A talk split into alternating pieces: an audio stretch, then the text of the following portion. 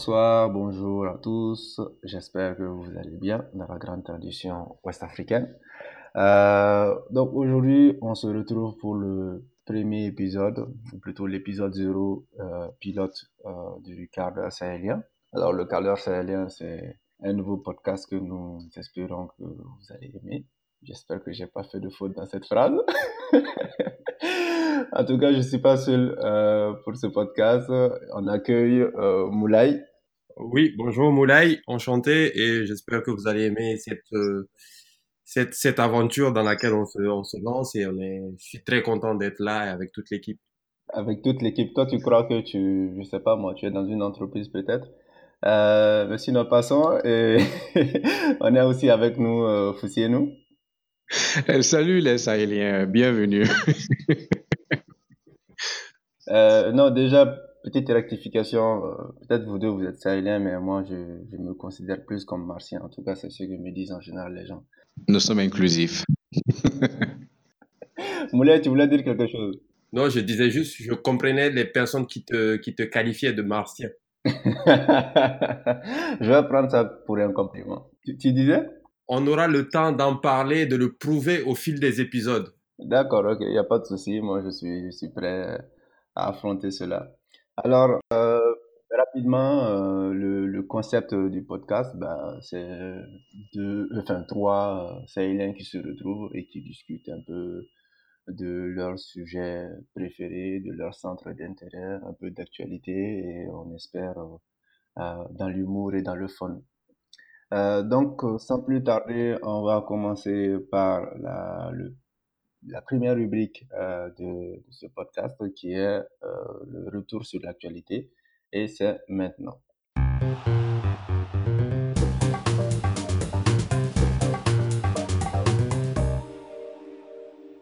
Et donc, euh, pour cette rubrique retour sur l'actualité, je voulais vous parler donc de trois actualités.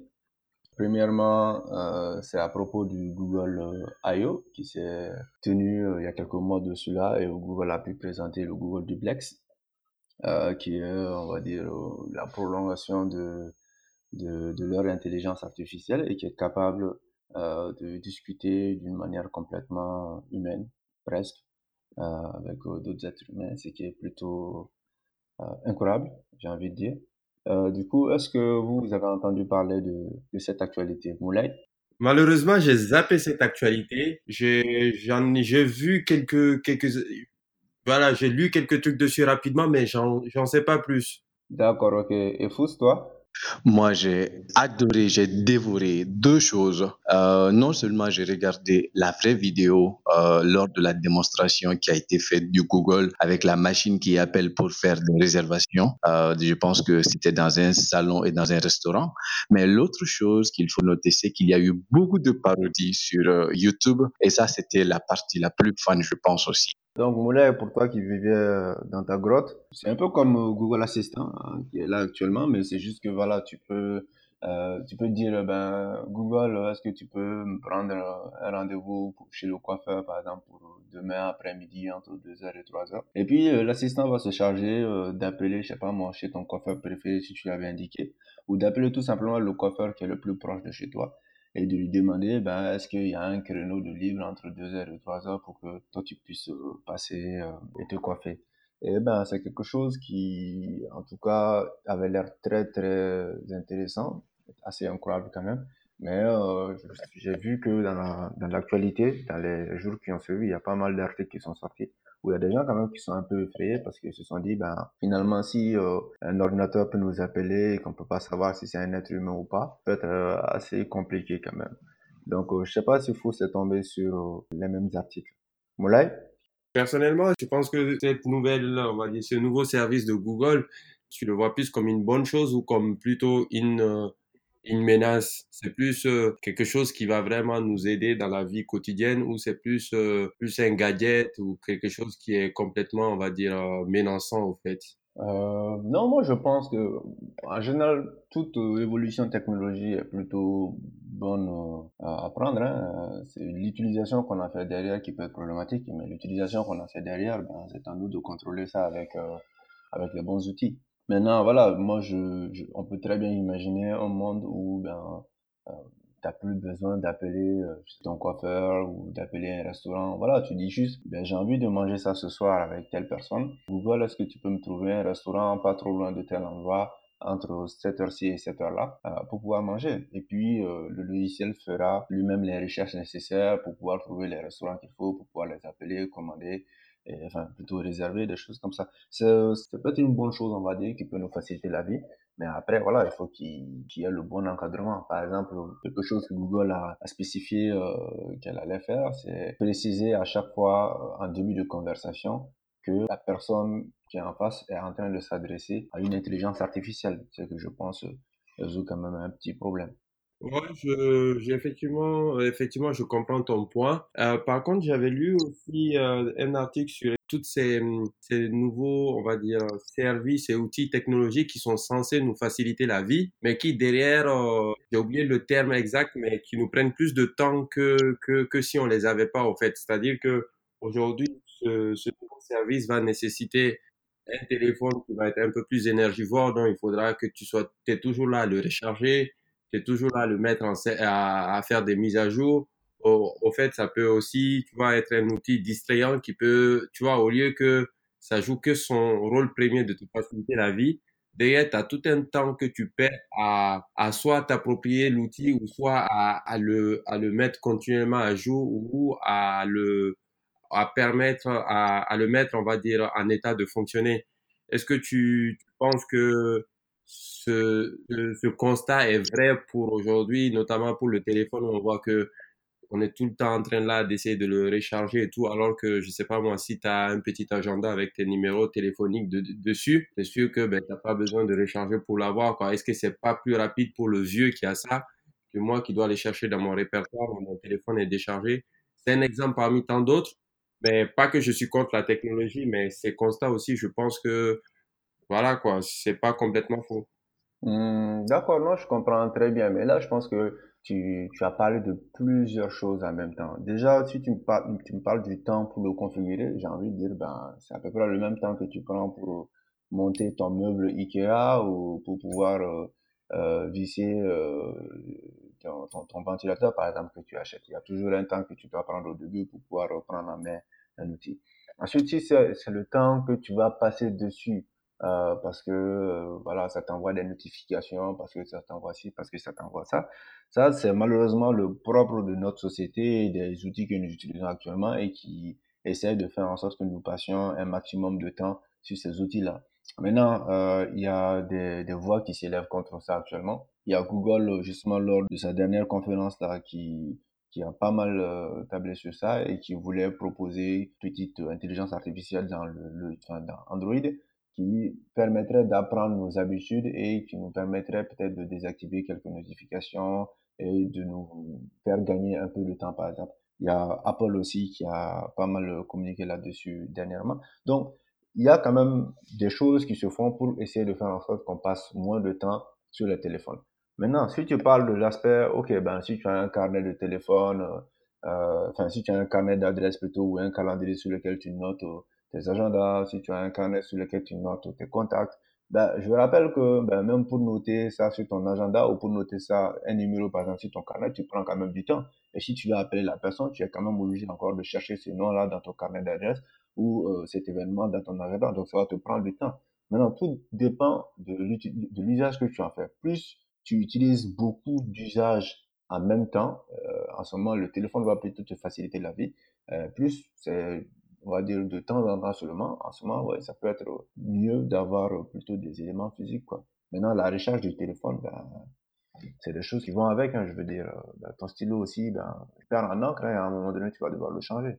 Oui, nous Alors, moi, je voulais comprendre un temps pour euh, savourer un petit peu la victoire que ces outils et ces technologies constituent pour euh, euh, tout ce qui se fait maintenant en intelligence artificielle. Le fait de voir ça, c'est une véritable victoire du machine learning et ça, c'est très important. Souvent, les gens parlent de des risques qu'il y a avec des choses comme le Google Duplex et moi, je vois le travail de taille qu'il y a derrière les programmations qu'ils ont fait pour reconnaître la, la, voix et même les inflexions. Et ça, c'est de gros travaux euh, qu'il faut prendre le temps de féliciter. Et donc, pour un instant, je me j'évite de penser à tout ce qui peut aller de travers et j'apprécie le l'exploit que c'est pour nous euh, dans l'avancée de la technologie et même euh, de, de la machine learning dans une large mesure. Déjà, est-ce que quand toi tu achètes, euh, je sais pas moi, une chaise, euh, je dis n'importe quoi, à Conforama, est-ce que tu applaudis le travail des menuisiers qui sont derrière, par exemple? Absolument, je le fais. non, je comprends, je comprends ce que tu veux dire. Oui, Moulay? Ben, effectivement, je pense que la, la question de MG, même si elle est tordue, faut effectivement reconnaître le travail des ingénieurs qui sont peut-être de ces ingénieurs et, et, et docteurs et, toute la chaîne de d'experts qui ont travaillé dessus. Mais en quoi ça change notre vie? Est-ce qu'on peut on peut faire un travail extraordinaire et produire quelque chose qui est qui soit menaçant ou pas, on va dire, euh, bénéfique pour l'humanité, quoi? Ceux qui ont fait la bombe H, ils ont bien travaillé, hein, parce que euh, ça n'avait jamais été fait, quoi. Donc, aujourd'hui, au-delà de ça, tu penses vraiment que c'est une bonne chose ou pas? Toutes ces nouvelles technologies-là qui sortent et qui, premier abord, quand même, peuvent faire peur à, à des, comment dire, à des, à des profanes. Euh, je, je, je vous comprends, ce n'est pas de féliciter euh, l'entreprise en elle-même, je pense, mais c'est de voir le progrès que c'est pour la science, de savoir que la machine peut être, euh, on peut l'entraîner à reconnaître des choses. La même chose se fait aujourd'hui euh, dans, dans, dans, dans, dans, l'imagerie médicale, où la machine peut apprendre à lire des radios, des scanners. Et donc, je pense que je l'apprécie dans une large mesure, dans l'avancée que c'est pour la science.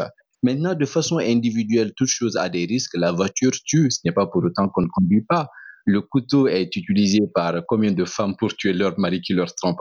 Mais ce n'est pas pour autant qu'on interdit. Et donc, euh, je pense que euh, il est très facile de céder à la peur.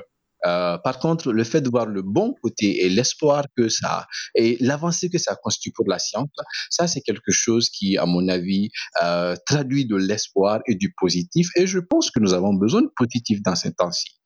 Hum, euh, Moulay, si tu veux mon avis, je pense que l'histoire de la femme qui essaie de tuer son mari avec un couteau était plus qu'une histoire, tu vois, ou de l'imagination. Je pense qu'il doit avoir un aspect euh, peut-être un peu plus personnel là-dedans, mais bon, après, c'est peut-être juste mon imagination. Je vais faire des parallèles qui sont absolument farfelus ou qui vont dans ce sens-là. D'accord, ok. Bon, je pense qu'on a on a entendu, euh, on va dire, le, les avis des uns des autres. Je, vous rappelle que c'est juste l'actualité pour le moment et qu'il y en a encore euh, euh, trois autres, mais bon, je pense que je vais plutôt les réduire à deux vu le temps qu'on a déjà passé sur la première actualité. Et donc la deuxième actualité, c'est, ben, on va on va plutôt regarder notre nombril, c'est Mamadou Gassama, le Spider-Man malien comme on dit. Alors, qu'est-ce que vous en pensez? Ah, ben, je pense qu'il diffère du Mamadou que je connais. il n'est Alors, euh, Moulay, qu'est-ce que tu en penses? J'ai des théories, mais je vais te laisser passer d'abord. Euh, je trouve que c'est un acte courageux et héroïque et je pense qu'il l'a fait sans arrière-pensée. Après, j'étais vraiment dessus de l'instrumentalisation qui a été faite de sa personne par la suite. Je pense que le gouvernement français, les médias ont instrument, instrumentalisé un peu son acte et pour mettre en avant, on va dire, soit le, la reconnaissance française, alors que tu as des milliers de Mamadou Gassama qui meurent, euh, on va dire, chaque jour là dans la Méditerranée. Donc, euh, je trouve, j'ai trouvé ça un peu ridicule à la fin parce que je pense que même lui, il en avait un peu marre de, de passer à la télé. Pour tout vous dire, étant malien comme Mamadou, j'ai pas regardé, j'ai regardé très peu ou quasiment pas d'émissions dans laquelle il est, il est passé parce que je savais déjà comment ils allaient, quelles, étaient les questions qui allaient se poser et quel était, on va dire, le, le bénéfice que les médias ou le gouvernement voulaient en tirer. Donc, ça m'a plus dessus. Mais franchement, son acte en soi, je le trouve héroïque et ce qui lui arrive, je trouve que c'est justifié parce que je trouve que tous les Mamadou Gassama, la majorité, c'est des gars vraiment qui demandent que à avoir un job, à travailler dur et voilà quoi. Donc c'est vraiment c'est une très belle histoire. D'accord, maintenant à toi, Fous. Ok, euh, autant j'ai été l'optimiste sur l'histoire de la technologie, autant ici je vais faire un petit peu euh, mon rabat-joie. Euh, je, je vois deux choses. Euh, c'est comme si euh, ce qu'il a fait est bien et génial, mais c'est comme si le standard a été dramatiquement revu à la hausse pour tous les immigrés. Maintenant, pour être éligible à une procédure de régularisation, alors tu dois faire quelque chose de fantastique. Et euh, ça, c'est à la fois c'est triste, c'est beau pour lui, mais c'est un peu euh, euh, triste. Euh, maintenant, en ce qui le concerne, j'espère que il sera bien entouré. Euh, tu viens de parler de l'instrumentalisation par euh, l'État français ou les médias français. Mais ben, je redoute une, une, un type qui est plus sournois et plus proche, c'est l'instrumentalisation de ses proches, qu'il soit bien entouré de personnes qui vont l'aider à gérer ce succès instantané qui va passer, bien sûr, et maintenant avoir une vie qui va construire progressivement. Et voilà, euh, ça, c'est un processus de long terme et il lui faut des gens bien et j'espère qu'il en aura. Ok, euh, c'est plutôt des, des, points de vue assez intéressants. Je ne m'attendais pas. je ne pas dit que tu as amené le sujet parce qu'il s'appelle Mamadou comme toi. non, pas du tout, pas du tout, pas du tout. C'est juste, voilà, c'est comme vous l'avez dit, c'est plutôt héroïque, c'est euh, c'est assez incroyable ce qui s'est passé. Mais voilà, moi, non, je, je, je, je philosophe pas comme vous. Moi, je pense plus à acheter les droits pour en faire un film après, tu vois. tu sais, par exemple, euh, il y, a, il y a quelques années, là, quand il y a eu, il y a eu, je crois, t'entends dans un train, et il y a mm. des Américains qui se sont interposés euh, et qui ont, ouais. qui ont sauvé la situation. Ouais. Ben, récemment, ils en ont fait un film. Il y a Clint Eastwood qui en a fait un film. Oui. Donc, je me dis, ben, là, pareil, on a un Malien... Euh, qui a sauvé un enfant de la chute et tout, ben, on achète les droits et peut-être dans quelques années, on pourra faire le prochain euh, blockbuster. Euh... Absolument. Ce qui est intéressant avec euh, le cas de Clint Eastwood, c'est qu'il a pris les, les, les, les, vrais héros, euh, il, il, les a castés dans le film pour faire la reproduction de la scène. Il n'a pas approché d'acteurs hollywoodiens. Mais donc, euh, on peut penser que dans la biopic que tu vas faire, ce sera Mamadou Gassama même qu'il faudra euh, euh, caster. D'accord. Ben, du coup, en prévision de ça, Mamadou Gassama, si tu m'écoutes, euh, sache que j'ai un grand projet pour toi. Euh, donc, euh, commence à te préparer, à préparer ton acting. Et voilà. Là, je... Tu passeras de héros à acteur, quoi. Bon, il y a une chose en fait. Euh, Moulay me corrigeait sur le mot, l'anglicisme que j'ai fait qui n'est pas correct. Et deuxièmement, il faudrait que tu t'y prennes vite parce que euh, il a 22 ans là et le temps euh, peut s'avérer, se montrer cruel envers nous et surtout notre capacité à grimper de 0 au quatrième étage. Ah là là là là là là. Ben ouais, effectivement, ça va être un peu compliqué, mais j'ai l'impression qu'il commence à se, à se mettre déjà dans la peau de l'acteur parce que je vois un article, je lisais un article justement en préparant euh, cette rubrique-là, qu'il avait eu un prix aux États-Unis, je crois, et c'était au BET, je sais plus c'est quoi les, les initiales de ce truc, euh, mais bref, c'est une cérémonie euh, pour les Américains, pour décerner des prix euh, à, des, à des personnes noires, je pense, autant en sport que dans la musique ou dans, le cinéma, des choses comme ça. Et pareil, il a eu le prix en même temps que cinq autres personnes qui ont eu des, actes héroïques. Donc je me dis, ben voilà, il est déjà dans un milieu de star, donc euh, il va pas être trop dépaysé si moi je le prends pour le mettre dans mon film. Quoi. Absolument. Euh, une fois que tu auras gagné ton diplôme à l'école des euh, formations des réalisateurs, donc Juilliard n'est pas loin pour aller à New York. et, et Moulay, qu'est-ce que toi tu penses de mon idée? C'est une bonne idée et surtout petite anecdote là, l'autre jour j'ai pris un Uber parce que bon, je me rendais au sport et le bus avait beaucoup de retard. Et il s'avère que le gars du Uber, c'est un Malien qui est né ici, qui a grandi ici et il connaissait Mamadou Gassama quand il était dans le foyer, tu vois. Donc effectivement, il m'a parlé de cette remise de prix en disant que ben, il y a quelques jours, il dormait par terre. Aujourd'hui, il a réussi, il était, il était content pour lui, quoi. Et, et lui, il était vraiment fier de voir Facebook, euh, Gassama partout et que il avait réussi un peu aux États-Unis. Et tu sentais une fierté, quoi. Il disait ben, que lui, il a beaucoup d'autres cousins qui sont dans le, dans le foyer. Il dit, il espère que la même chose va à toutes ces personnes. Et disais, ça rejoint un peu la remarque de Fous. La barre, maintenant, c'est, il faut sauver une vie pour être, euh, pour être régularisé. Bon, soit il faut sauver une vie, soit, ben, je sais pas moi, la prochaine, ce sera quoi, mais effectivement, aujourd'hui, Mamadou Gassama a réussi. D'accord, ok. Avant de passer, juste une remarque. Moulay prend Uber pour aller au sport. Merci beaucoup. J'allais aussi faire euh, la remarque. Après, si vous, vous, vous n'aimez pas les riches, n'en dégoûtez pas les autres. Merci.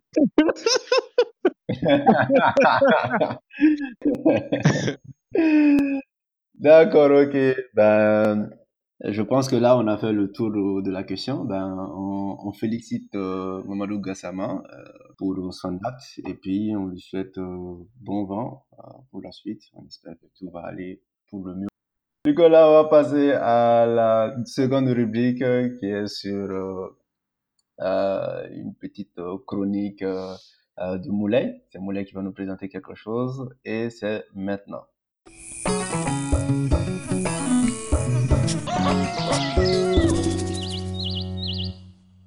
Donc aujourd'hui, ma chronique, c'est dans la continuité de, la dernière actualité. Donc, euh, ça va parler de super-héros.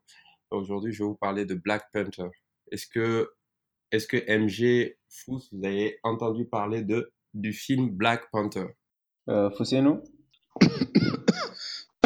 euh, Je suis en train de faire mon maximum pour aller le voir au cinéma. non, tu n'oses pas, Tu n'oses pas. Le truc, il est sorti, je sais pas, moi, depuis je sais pas combien de temps. Et jusqu'à présent, tu l'as pas vu. Euh, non, parce que euh, souvent on dit save the best for the last. Donc je savoure encore un petit peu. J'attends le DVD avec les longs commentaires et les et les les, les, voilà les, les director's cut. Donc euh, pas la version éditée, mais la version longue de 6 heures. C'est ce que voilà. Mais Moulay, le DVD est sorti déjà, non? Il est sorti euh, très récemment et Moulay l'a déjà acheté. D'accord. Donc, euh, tu peux aussi l'acheter. Vous est en Afrique. Ça prend un peu de temps, le voyage,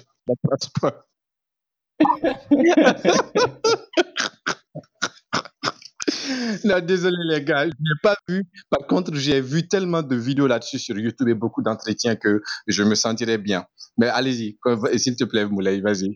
Ok, juste dernière remarque pour encore euh, pour que Foussé nous puisse culpabiliser, c'est qu'aujourd'hui t'as pas besoin de l'envoi parce que c'est dématérialisé, donc tu peux l'acheter directement sur internet. Je peux même te passer ma carte bleue pour l'acheter. Tellement j'ai aimé ce film et tellement j'ai envie que tout mon entourage, surtout des personnes que je respecte comme Fousse, puissent le puisse le regarder, même si ça me coûte de le. Ta carte bleue volontiers, passe-la moi. donc Black Panther, c'est un film du, du MCU. Donc le MCU, c'est le Marvel Cinematic Universe. Donc euh, c'est un film qui est sorti au mois de février euh, de cette année 2018. Donc le Black Panther, c'est un super-héros de l'univers Marvel. Donc euh, Iron Man qui est composé de, de super-héros très connus. Donc on a du Iron Man, on a du Hulk, on a du, du Thor, ben, etc. Donc vous connaissez.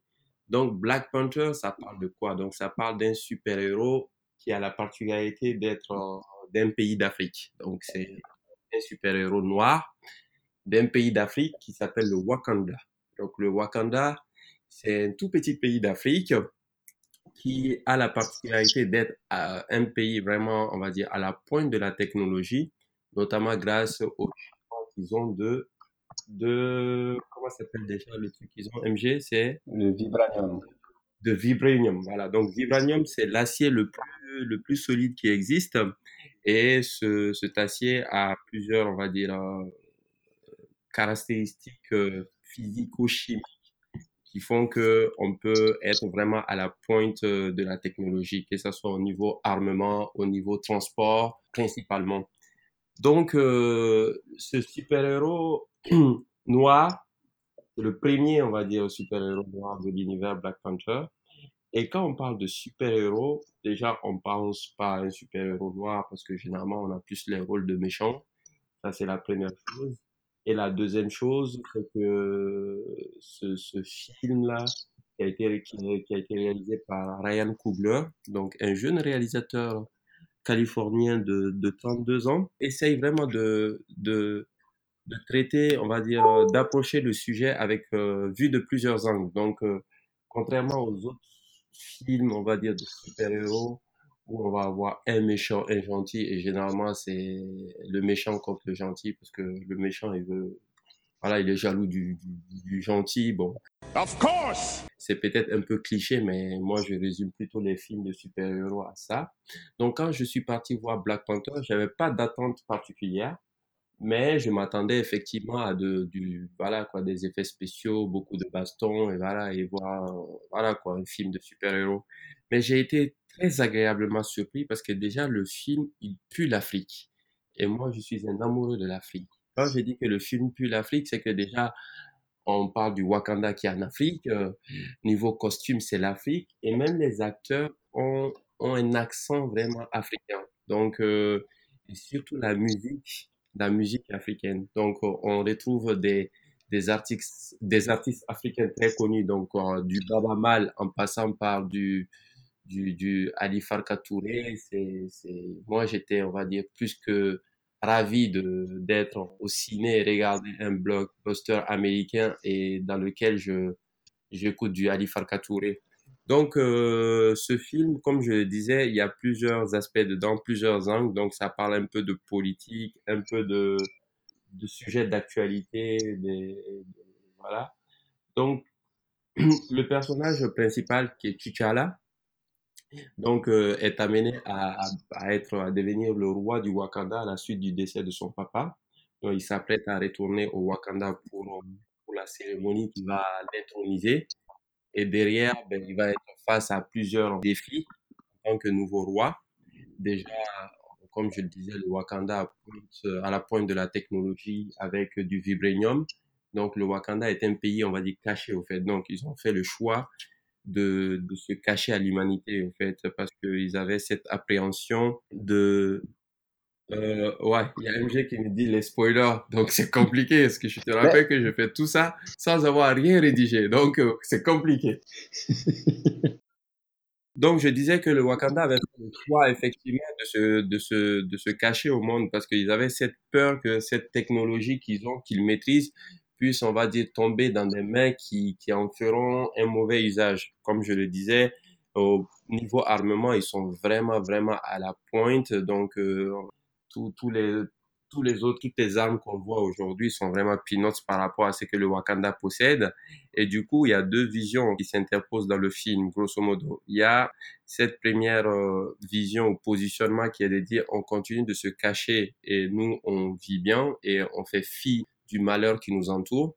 Et il y a une autre vision de d'autres Wakandais qui, sont pour que le Wakanda puisse s'ouvrir au monde et apporter leur, leur soutien aux peuples qui sont martyrisés à travers le monde parce qu'ils n'ont pas les ressources qu'il faut pour répliquer contre les, les oppresseurs. Donc on voit que ce film vraiment traite d'une question importante. En fait, aujourd'hui, tu as un pays d'Afrique à la pointe de la technologie qui a toutes les ressources qu'il faut. Est-ce qu'il aide ses, compatriotes, entre guillemets, ou les plus faibles à travers le monde? Ou est-ce qu'ils continuent de se cacher de peur de, de s'exposer au monde et de faire, on va dire, l'objet de plusieurs attaques quoi, et de perdre un peu leur modèle? Donc, euh, ces deux positionnements constituent le fil conducteur de, ce film. Donc, euh, et, l'affrontement va opposer donc T'Challa qui, dans la continuité de la philosophie de son papa, veut continuer à préserver le Wakanda et de ne pas, on va dire, se, faire découvrir montrer au monde ces ressources qu'ils ont.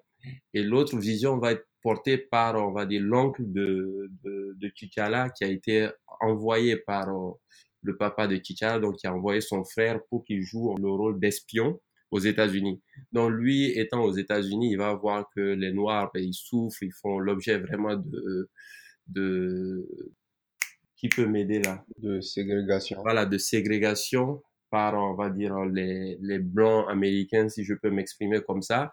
Et lui, ben, ce séjour loin du Wakanda va lui, va le pousser à trahir le Wakanda et, et donner, on va dire, les, et aider une personne à pouvoir, on va dire, euh, entrer au Wakanda pour pouvoir extirper un peu de, de vibranium parce que lui, il est persuadé que le Wakanda aujourd'hui ne joue pas son rôle, c'est-à-dire vraiment aider les plus faibles. Donc on voit vraiment que ça traite de sujets vraiment qui sont, qui sont des sujets d'actualité et qui, qui peuvent poser la question des ressources en Afrique, de, des réfugiés aujourd'hui, de la, de la, du positionnement des pays, des pays riches, entre guillemets, par rapport aux pays pauvres, et aussi qui pose la question de, de, de, deux positionnements, vraiment, je pense, qui, qui, est la chose suivante. Demain, si l'Afrique devient puissante, est-ce qu'il faudra opprimer nos anciens oppresseurs? Moi, je le vois comme ça. Ou est-ce que il faudra, on va dire, plus euh,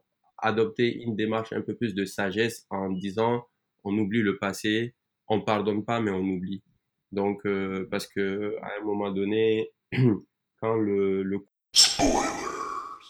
T'Challa qui va essayer de tout faire pour revenir au Wakanda et lui aussi, euh, comme T'Challa, essayer de défendre, on va dire, l'idéologie de son papa, c'est-à-dire vraiment euh, que le Wakanda soit vraiment au top, au fait, qu'il soit vraiment le maître du monde parce qu'il a les moyens et d'aider vraiment les Africains qui souffrent partout dans le monde.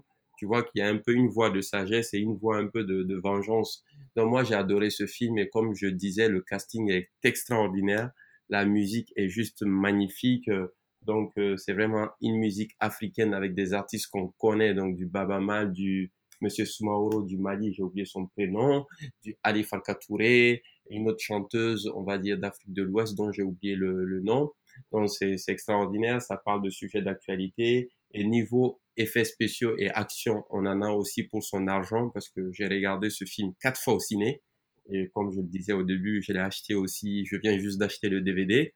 Donc euh, je pense que, au fait, pour les Noirs, en fait, aujourd'hui, on a besoin de films comme ça pour essayer de donner un peu une fierté aux Noirs parce que si on regarde tout l'engouement qu'il y a eu derrière ce film, tu sens que ça a mis l'Afrique au top. C'est-à-dire que quand tu vois que les costumes, c'est des costumes de chez toi que tu portes chaque jour, mais ou peut-être que tu valorisais pas parce que tu valorisais d'autres costumes et là tu vois que tes costumes sont dans un blockbuster, on va dire américain, ben, il s'avère qu'aux États-Unis, il y a tous les Afro-Américains qui partaient voir les films. La majorité, ils se mettaient en tenue africaine, quoi, pour aller voir le film.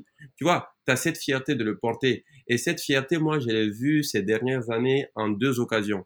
Je me rappelle de, de la mort de Nelson Mandela. Tous les Africains sont fiers de dire que Nelson Mandela, c'est un Africain. Il inspire cette fierté à l'Afrique. Et tu vois même que blanc, noir, jaune, tout le monde est admiratif de ce, de ce monsieur. Et le deuxième événement, je me rappelle, c'était en 2008, euh, même si je trouve que, ben, en 2008, l'élection de Obama, parce que l'élection de Obama, je pense que ça a été une fierté pour tous les Noirs africains, en fait. Ils étaient contents. Bon, après, je trouve que certains ont abusé en Afrique en pensant que Obama allait régler les problèmes de l'Afrique, sauf qu'ils ont oublié qu'il a été élu aux élections, on va dire, des États-Unis et pas d'Afrique. Donc, euh, mais c'était quand même une fierté de dire qu'un Noir est est devenu premier président de la première puissance mondiale. Et le Black Panther, c'est pareil. De voir, on va dire, un noir super-héros au cinéma venant d'un pays africain qui est à la pointe de la technologie, mais qui a toujours ses valeurs. Quand je dis ses valeurs, c'est-à-dire niveau habillement, niveau culture, quand je dis ils ont pris l'accent africain, même tu vois qu'il y a nos traditions. Quand il y a des, des, des scènes de bataille ou de, de combat pour savoir qui est le roi, quand il y a des, des différentes ethnies, tu vois, on sent quand même qu'ils sont à la pointe de la technologie, mais ils ont conservé quand même cette tradition africaine, cette culture africaine. Donc c'est ça qui est magnifique dans ce film. C'est pour ça moi je le conseille à tout le monde. Et surtout, ben moi j'étais fier de regarder ce film. Quand je suis sorti, j'étais vraiment fier, fier. Et l'autre jour, j'étais à un forum et il y avait un entrepreneur marocain qui est intervenu qui a déjà réalisé des choses dans sa vie. Et il disait, depuis que j'ai regardé Black Panther, je m'en fous, quoi, je me lâche, quoi. Tu vois, c'est, quand il dit se lâche, il disait des vérités sur l'Occident, tout ça, mais il dit, il a une fierté depuis qu'il a regardé Black Panther. Et j'étais heureux parce que j'avais le même sentiment quand j'ai regardé ce film. Je sais pas, mais j'étais débridé, je sais pas. Quand je suis sorti, j'étais fier. Et quand je voyais euh, les ciné qui étaient remplis, bon, ce film a fait plus de 1 milliard de recettes quand même c'est juste extraordinaire. Donc, je conseille Black Panther à tout le monde. Euh, d'accord, ok. Euh, ben, en fait, ça fait 10 minutes que Moulin nous menace avec une arme. Euh, parce qu'il voulait absolument qu'on le laisse parler et faire son monologue euh, qui vient de finir. Euh, Moulay, euh, je savais que tu étais amoureux de, du réalisateur, mais je pense que c'était pas euh, je vois, le, le bon endroit pour déclarer ta flamme à ce monsieur, d'accord? En France, il y a le mariage pour tous, hein, je te rappelle. Quand bien même. Bon, avant que je, je laisse la parole à, à nous, moi j'ai fait quand même quelques petites euh, remarques euh, dans, dans le discours euh, de Moulay.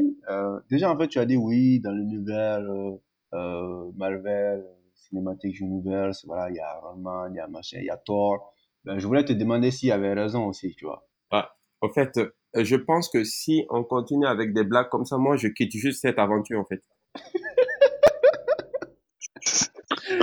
Non, fran- franchement, fou, elle est pas drôle, ma blague. Absolument, je, me, je suis en train de me penser. Tu te rappelles la remarque de Slap Mamadou que j'ai notée dans mon calendrier? C'est maintenant qu'il faut l'exécuter. Non, ben, grosso modo, je suis pas, on va dire, je pense qu'il y a peu de personnes quand même qui atteignent euh, le niveau de fanatitude de, de Moulay. Enfin, quoique, j'en ai vu un sur, euh, sur YouTube euh, qui a littéralement pleuré devant sa caméra en parlant de Black Panther. Donc, euh, ça montre à quel point lui, je pense qu'il a bien, bien kiffé sa séance de cinéma. Mm. Mais j'avoue que moi aussi, j'ai beaucoup, beaucoup aimé euh, Black Panther. Je l'avais regardé aussi deux fois au ciné. Et c'était, à chaque fois, c'était vraiment chouette. Je pense que ce qu'ils ont fait, euh, que ça soit sur la, la partie, on va on représenter l'Afrique un peu, c'est vraiment top. Que ça soit sur la partie scénario, c'est vraiment top. Que ça soit sur la partie euh, réalisation, euh, effets, bon, il y a certains qui n'ont pas trouvé les effets spéciaux aussi top que ceux où tout cas tu voyais les fonds verts et tout. Moi, ça n'a pas du tout été mon cas. Je pense que je suis vraiment rentré dans le film. Donc, euh, ouais, je rejoins quand même euh, Moulay sur beaucoup, beaucoup, beaucoup, beaucoup, beaucoup d'aspects. Et puis voilà, je- j'espère que ça, ça va vraiment ouvrir la voie à pas mal d'autres films euh, aussi ambitieux que, que ce Black Panther sur les Noirs, sur l'Afrique et sur d'autres cultures un peu oubliées du cinéma hollywoodien. Ok, à toi maintenant. Ah, ok, vous avez dit tellement de choses positives que je pense que demain j'irai regarder ou ce soir je vais chercher une séance si j'en trouve, j'irai regarder. Sinon, je prends le compte de Moulay et je regarde. Alors, je n'ai pas vu le film, mais euh, je pense qu'il fallait être sur Mars pour ne pas être au courant du phénomène. Euh, la chose qui m'a le plus touché, c'est le fait de savoir que c'est une chance pour les acteurs et réalisateurs noirs. Euh, je sais que Ryan Coogler est jeune, donc euh, euh, peut-être qu'il va avoir la chance que quelqu'un comme Spike Lee, qui a beaucoup eu beaucoup de promesses il y a 30 ans comme euh, cinéma afro-américain, cinéaste afro-américain, n'a pas eu en termes commercial. Et quand tu regardes la jeune génération qu'il y a avec Lupita Nyong'o, Danaya Gurira, Michael B. Jordan ou encore Chadwick Boseman, ben, on voit des acteurs que j'espère auront la chance d'être euh, sélectionnés dans d'autres films pour montrer leur talent et que on ne dise pas seulement que le cinéma où le noir est en vedette doit être un cinéma qui porte sur l'Afrique. Et ça, c'est une nuance que moi, j'aurais bien voulu, euh, bah, que je, je, j'amène maintenant pour euh, dire que les Noirs africains dans le cinéma hollywoodien n'ont pas seulement à être dans un cinéma qui parle d'Afrique, mais doivent aussi être reconnus pour leur talent. Et ça, c'est quelque chose qui ne se voit absolument pas du tout quand on voit quelqu'un comme euh, Ali Berry ou Denzel qui ont eu un Oscar en 2002. Il a fallu attendre trois ou quatre ans pour en avoir encore avec Jennifer Hudson. Et toujours, c'est des seconds rôles. Et là encore, on se demande bien comment est-ce que euh, ce prix, euh, ce film n'a pas eu toutes les considérations pour certains awards qui sont assez plus prestigieux. Euh, que, les films indépendants ont aux Oscars. Donc, ça, voici mes deux remarques. Black Panther, que ce soit le début de beaucoup plus d'opportunités pour les acteurs et réalisateurs afro-américains. Et comme le dollar parle, ben, avec ce succès-là, j'espère qu'ils seront castés ou ils seront dans les castings d'autres films. Ça, c'est ce que moi j'espère que ça va donner surtout. L'aspect politique par rapport à l'Afrique, je ne peux pas en dire beaucoup parce que je n'ai pas encore vu. Et ben, j'espère que j'aurai une meilleure idée quand je verrai cela. Mais c'est peut-être cet aspect que moi je voulais discuter. je ne sais pas ce que ça donne. Euh, je suis tout à fait d'accord avec toi, Fous. Franchement, je, je pense que c'est un bon point que tu viens de Euh, juste, j'ai, j'ai un peu peur parce que j'ai pas l'impression que les films euh, Marvel arrivent à, on va dire, propulser euh, leurs acteurs sur le- d'autres types de cinéma, en fait. Quand tu regardes le, Robert Downey Jr., euh, il n'a pas tourné dans tant de films différents euh, depuis qu'il est dans, Marvel, euh, dans, dans, dans le. MCU. Donc, à part peut-être, euh, voilà, Lupita qui était, qui a joué dans, euh, 12 Years a Slave. yeah, exactement, et euh, le l'autre là, Euh, Michael B. Jordan. voilà, Michael B. Jordan, voilà, c'est vraiment eux, eux, ils viennent, disons qu'ils ont commencé à avoir leur petit succès avant de rentrer dans le MCU. Hmm. Mais bon, les autres acteurs qui sont apparus dans le MCU, ils n'ont pas fait grand-chose Ah de différent après, quoi. Et en général, on reconnaît pas spécialement les films du MCU comme étant des films euh, de gros acting, tu vois. En tout cas, c'est l'impression que j'ai. non, je pense que il y a des gens qui ont des parcours. Danaya Gurira, euh, qui est dans Walking Dead, elle, par exemple, elle était sur Broadway. Elle a écrit deux pièces euh, qui ont eu beaucoup de succès et qui font que ben, elle est encore, je pense que la pièce qu'elle a faite, Eclipse, a eu beaucoup de production jusqu'à Broadway. Donc, elle avait un succès dans un monde qui n'était pas peut-être celui du grand cinéma, mais de la télévision et du théâtre, oui, elle avait un, parcours qui, qui est intéressant. Et dans le film, il y avait quelqu'un comme Angela Bassett aussi. Angela Bassett, n'oublie pas, elle a, elle a été dans la biopic de Tina Turner, je pense que c'était en 92 ou 93, et elle a été nommée aux Oscars, mais elle ne l'a pas eu. Ça, c'est par exemple euh, quelque chose qui est très intéressant à se rappeler. Même les grands noms d'il y a 30 ans aussi ont eu leur place dans le film, peut-être pas dans des rôles aussi présents que euh, euh, Chadwick ou Michael B. Jordan, mais quand même, ça aussi, c'est intéressant à savoir. Euh, oui, c'est vrai. En plus, j'avais oublié qu'il y avait aussi le, le gars qui joue le vieux sage, là, qui, Oui, voilà, lui aussi, voilà, c'est ça, Forest Whitaker, ouais, lui aussi, il était plutôt bon, quoi. Et tu te rappelles, euh, est-ce que tu sais le rôle pour lequel il a eu un Oscar? Hum, non, pas du tout. Le dernier roi de Scotland. Et depuis, où est-ce qu'on le voit? Beaucoup d'endroits. Donc, tu imagines un Oscar afro-américain qui a eu euh, le- le- les critiques les plus élogieuses à son, à son propos quand il était dans ce film, qui a eu un Oscar. Et après, pas beaucoup de choses. Pas beaucoup de choses. Et donc, on a toujours peur que on ait un succès par décennie où il y a des acteurs noirs et un réalisateur noir et ensuite c'est complètement l'écran noir, black smoke, pendant quelques années encore jusqu'à ce qu'on ait quelque chose. Et entre-temps, il y a des histoires qui veulent être racontées. Peut-être pas seulement des histoires de super-héros, mais des histoires des individus de tous les jours et qui ne sont pas connus parce que ça ne fait pas les big bucks au box-office. Et ça, ça a besoin de changer. Et j'espère que Black Panther va faire cela pour euh, ces Oscars-là et les histoires qui portent sur des individus de couleur. Ah, J'espère aussi. Moulin, qu'est-ce que tu en dis? Oui, pour conclure sur ça, je pense qu'effectivement, où ça a bien fait de soulever, parce que j'ai pas insisté, oui, tout le, le réalisateur Ryan Coogler, 32 ans, il avait déjà réalisé un film qui a été bien apprécié par la critique, donc c'est Creed. D'ailleurs, il y a le Creed 2 qui va sortir. Mm. Et voilà, moi, je pense effectivement que ça, ça va permettre effectivement, au-delà des acteurs, parce que personnellement, je pense que les, les, les acteurs afro-américains, peut-être ils sont snobés aux Oscars et tout, mais il y a beaucoup de grands acteurs afro-américains qui ont joué dans beaucoup de films. Mais moi, ce dont j'ai envie quand même, c'est qu'il y ait beaucoup de films comme Black Panther qui met en valeur, on va dire, la culture africaine et l'histoire africaine. Parce que même si le Wakanda était un monde fictif, ça prouve quand même que l'Afrique, il y a des ressources au fait et que ces ressources peuvent être utilisées, on va dire, de façon un peu plus intelligente. Moi, c'est comme ça que je, je l'interprète, euh, à part le vibranium. Moi, je considère toutes les ressources qu'on a là, donc les matières premières et tout ça. Donc, du coup, je, moi, j'espère plus qu'il y aura beaucoup plus de films. C'est-à-dire que les personnes qui ont des idées de films comme ça, qui se disent que ça peut, ça peut être, ça peut être bankable, quoi, ça peut marcher, tu vois, et que il y aura d'autres films comme ça sur l'Afrique en positif, quoi, pas parler de l'esclavage et tout ça, mais vraiment en termes positifs, c'est-à-dire de mettre en avant ce qu'on a et permettre aux Africains d'être fiers et de, de porter haut leur couleur, leur, culture et tout ça, tu vois. Moi, quand même, c'est, c'est, j'espère que c'est vraiment, c'est, c'est mon entente, quoi. J'espère que c'est ce que Black Panther, quand même, va, va inspirer au monde du cinéma, quoi. Euh, oui, Moulin, je je, je te comprends, hein, mais moi je me dis quand même que quelque part, est-ce que c'est pas à l'Afrique de raconter son histoire? Je veux dire, euh, oui, c'est bien que Hollywood commence à s'intéresser euh, à aussi à mettre en avant des histoires qui, on va dire, qui peuvent glorifier l'Afrique.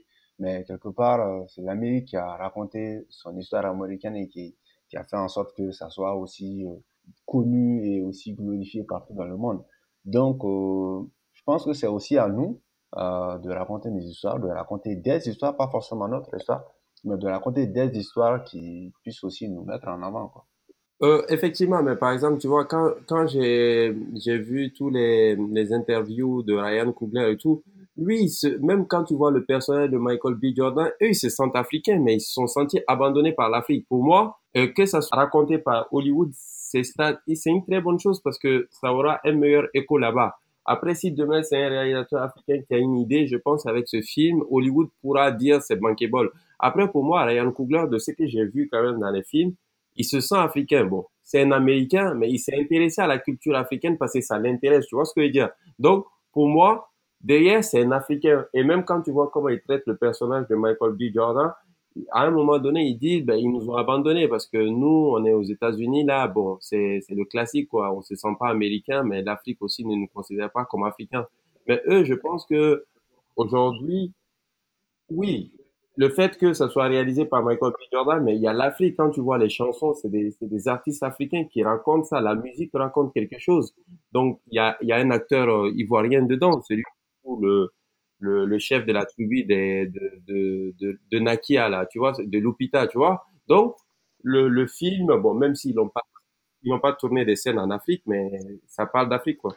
Bon, je suis pour le fait qu'on parle de, de l'histoire d'une Afrique fictive, qu'il y ait des acteurs noirs à, la vedette, un réalisateur noir aux commandes. Ça, c'est du positif.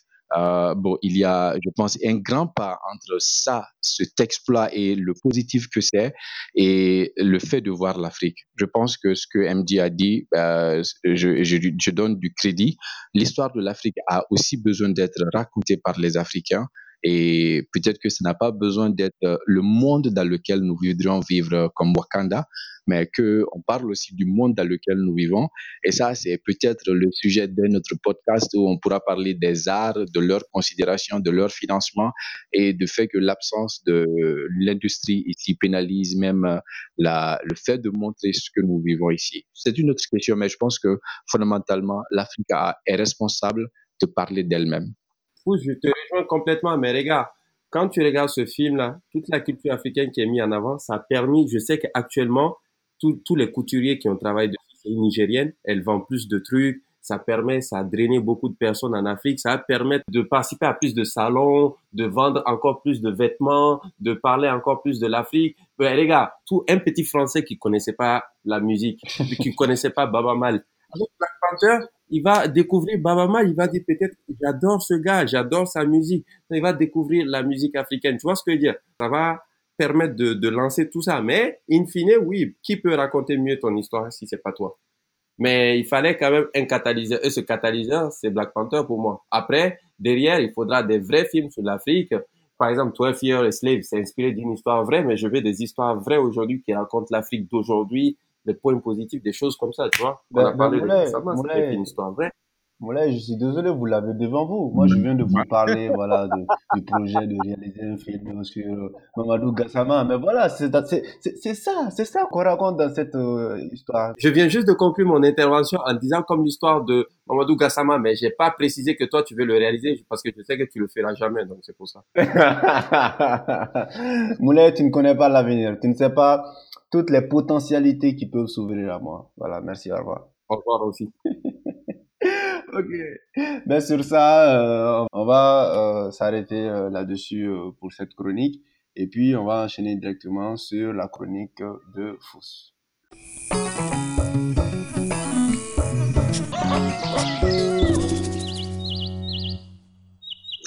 Alors, ma chronique euh, est une chronique que j'ai écrite il y a quelques semaines, mais elle reste encore euh, très intéressante parce que c'est tout et moi que j'ai mis à faire les observations. Il s'agit du mois de mai. Alors, tout le monde sait que mai, c'est une bonne saison quand vous êtes universitaire. Euh, c'est c'est peut-être les premiers jours où vous avez du soleil et vous commencez à faire vos plans pour l'été et c'est ce qu'on appelle le graduation day. Et je pense que c'est une culture qui est plus présente dans les pays anglo-saxons que dans les pays francophones.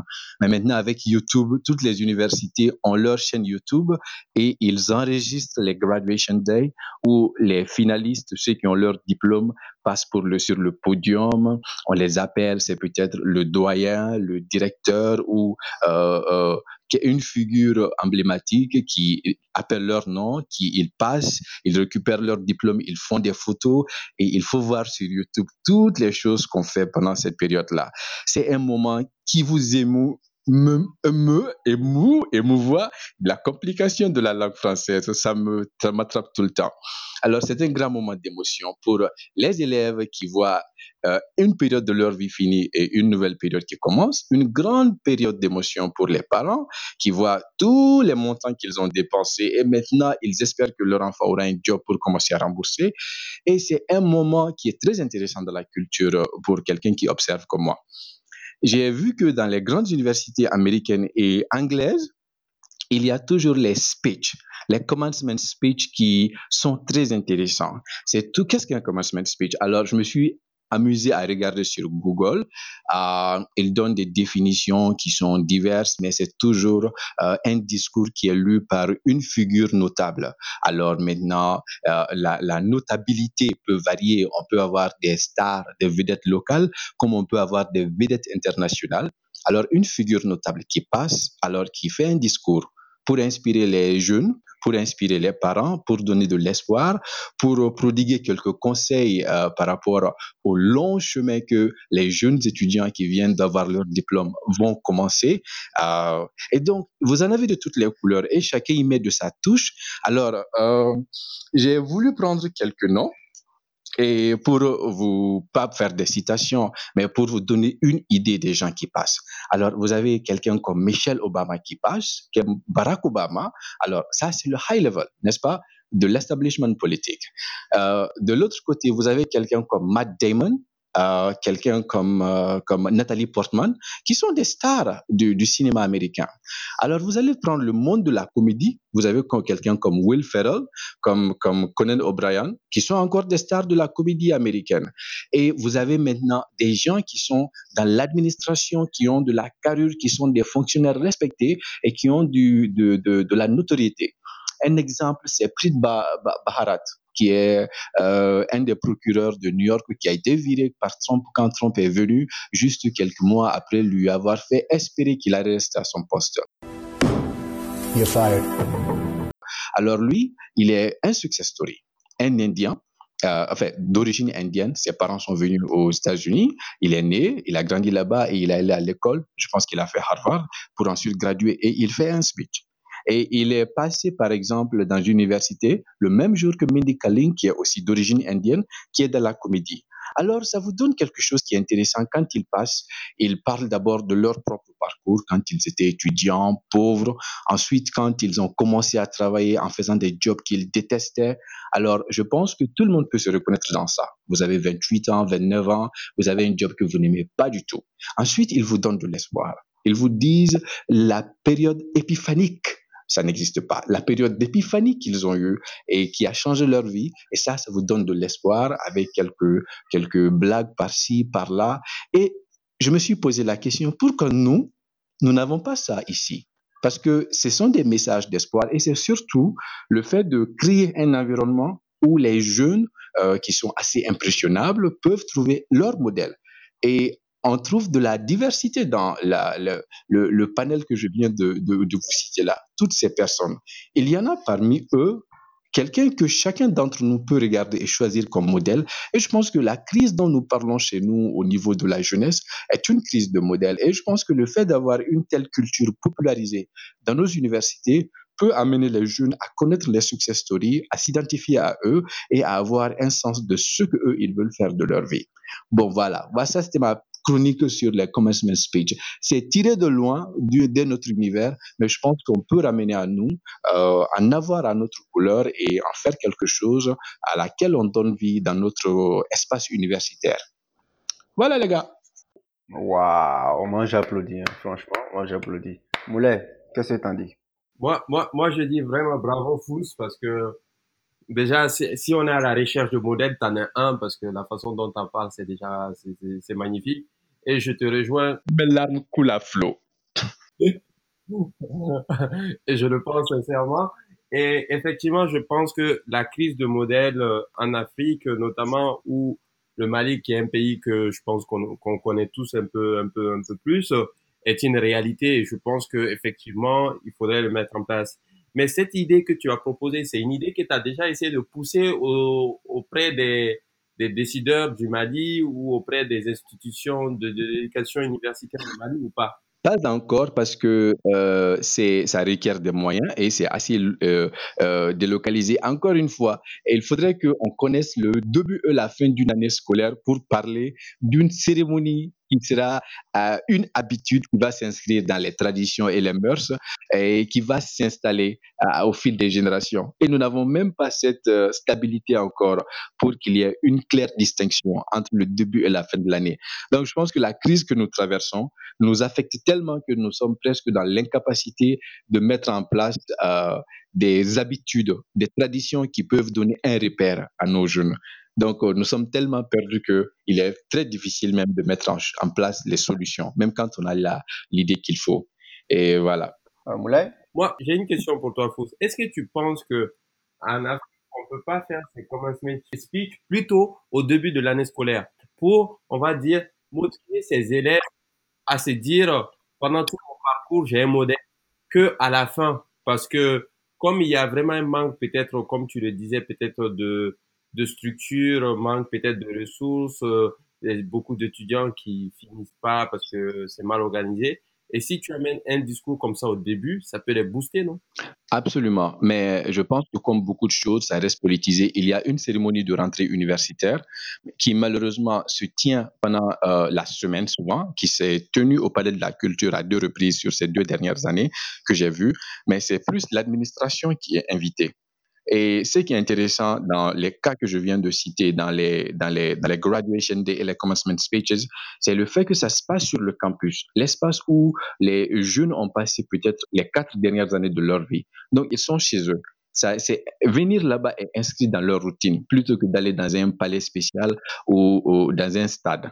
Souvent, ça se fait aussi, mais quand ils peuvent aller dans leurs locaux, et nous avons la chance d'avoir un campus qui est large et qui est relativement isolé quand on prend Bamako ici avec notre colline. Donc, il y a ça, ça se fait au début de l'année, mais c'est assez plus politique et administratif que tourner vers les étudiants.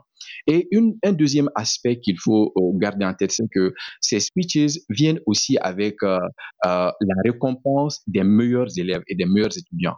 Il y a aussi les speeches qui sont donnés par les, les valedictorians, donc qui sont les, les écoliers ou les élèves qui se sont distingués et souvent qui sont de fabuleux phénoménaux orateurs. Quand ils parlent, tu es complètement perdu dans ce qu'ils disent et on dirait qu'ils n'ont pas 24 ans ou 25 ans.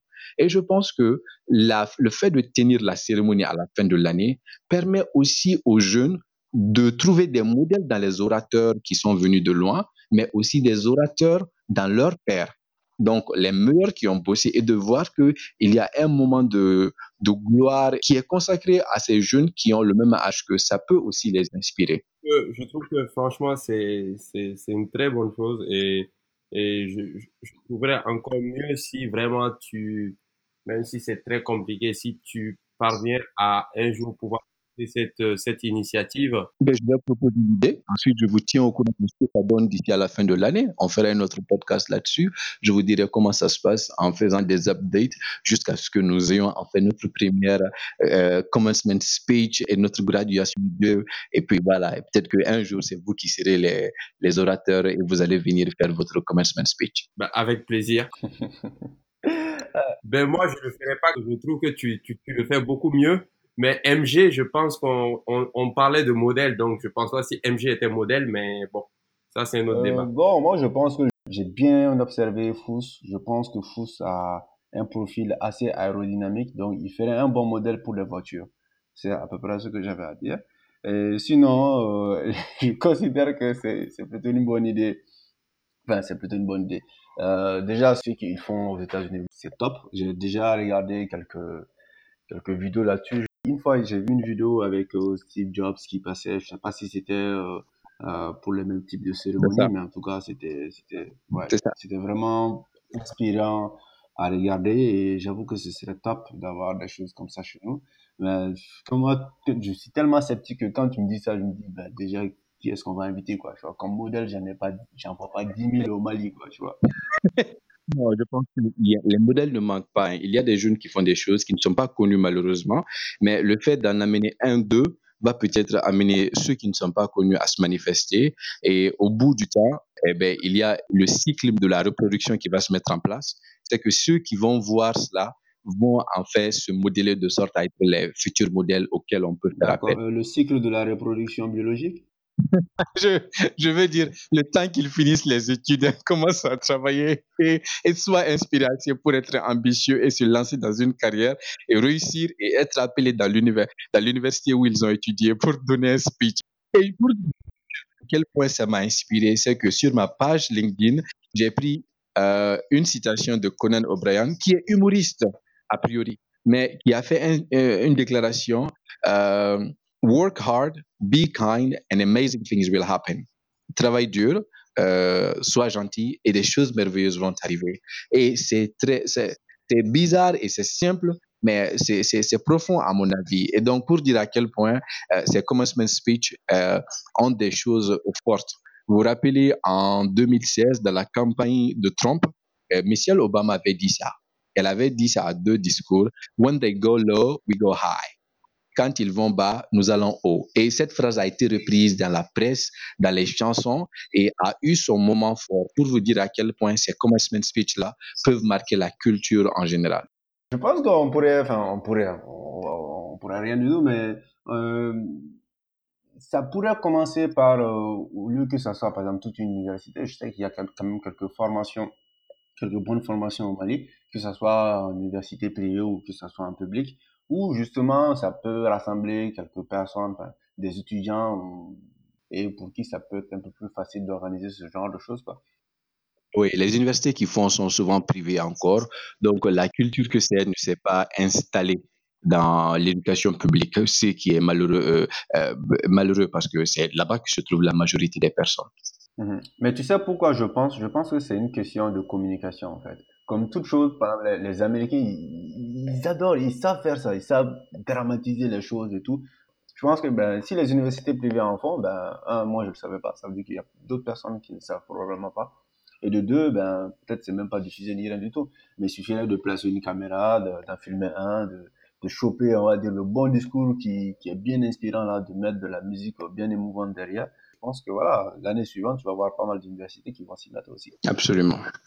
Bah, tu vois, encore une fois, ça tombe sur mes, mes, mes, mes qualités de réalisateur. Moi, je, je vous ai dit, il faut croire en moi, tu vois. Il y a de la potentialité là, on sent quelque chose. On sent quelque chose. ah oui, absolument. On n'a pas besoin de t'aimer ou de te donner des compliments. Tu t'en donnes assez pour toi-même. oui, Moulin. Même le gars qui ne sait pas ce que ça dit cinéma a du potentiel pour devenir réalisateur. Donc, avoir du potentiel, ça veut bien dire. Merci, au revoir. Moi, je dis que les jaloux vont maigrir. Ok, bon, ben, je pense qu'on arrive, euh, on est arrivé à la fin de cette euh, chronique. Merci beaucoup, Fousseinou. C'était vraiment très intéressant. J'espère pouvoir euh, avoir le temps dans la soirée ou de, en tout cas d'ici la semaine prochaine de regarder quelques commencement speech. si à Conan O'Brien, regarde ça, ça date de 2011, de, il l'a fait à Dartmouth College. Je l'ai regardé comme de fois, je ne sais pas. Tu vas arriver et tu seras, ça va t'émouvoir aussi, je te dis. D'accord, ok, c'est noté. Ok, bon, du coup, on va entamer la dernière partie euh, de notre émission. Moulet? Oh, juste pour finir, j'ai vu aussi que, euh, désolé, j'arrive un peu après la bataille là, mais dans le, un peu comme les speech là aussi, il y a les grands acteurs aussi, d'autres personnalités qui ont un peu des, des, des speeches de 5, 5 à 7 minutes où ils expliquent comment ils ont réussi et tout. C'est pas dans le cadre universitaire. Bon, par exemple, moi, j'ai enregistré euh, le, le, le, discours de l'autre, là, comment il s'appelle, là? C'est lui qui est dans Fast and Furious maintenant, là, qui, qui pas Vin Diesel, l'autre. Dwayne Johnson. Exactement. Donc, euh, il faut que je finisse de regarder la vidéo, mais je pense qu'au fait, il y a aussi des vidéos autour de ça maintenant où ces personnes-là, ces grandes stars qui sont des idoles, font des vidéos, ils parlent de leur réussite.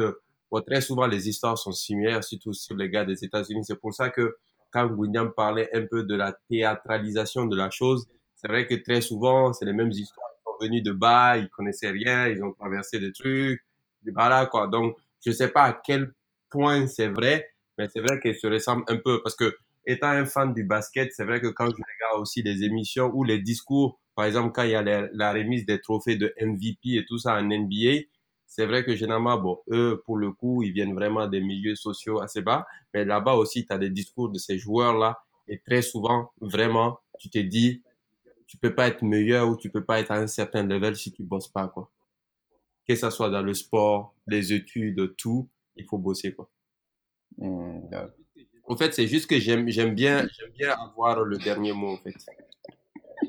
Euh, moi, mon attention a surtout été captée par une phrase que tu as dite là. Tu as dit, euh, euh, j'arrive peut-être un peu après la bataille. Et je pense que c'est ce que la notion de beauté risque de te dire à la fin de ta vie, tu vois. après, voilà. du coup, le, le, silence est le meilleur des réponses. c'est surtout que tu as perdu la bataille, je pense. Bon, bref, merci beaucoup, Fous, pour cette chronique. Et puis, euh, on entame la dernière partie.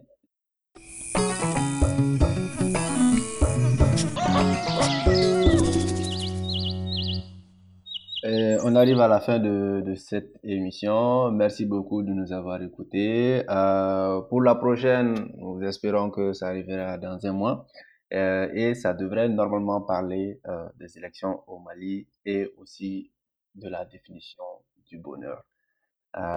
Sur ce, on vous remercie beaucoup pour l'écoute. Je remercie Moulay et Fous pour le temps passé à supporter euh, mes très bonnes blagues, j'en suis sûr. Et J'espère que vous serez encore plus nombreux à nous écouter euh, pour la prochaine fois. Et puis, euh, je vous remercie. Merci beaucoup, Moulin. Merci beaucoup, Fous. Et à la prochaine. À la prochaine. Bye bye. À la prochaine. Bye. Bye.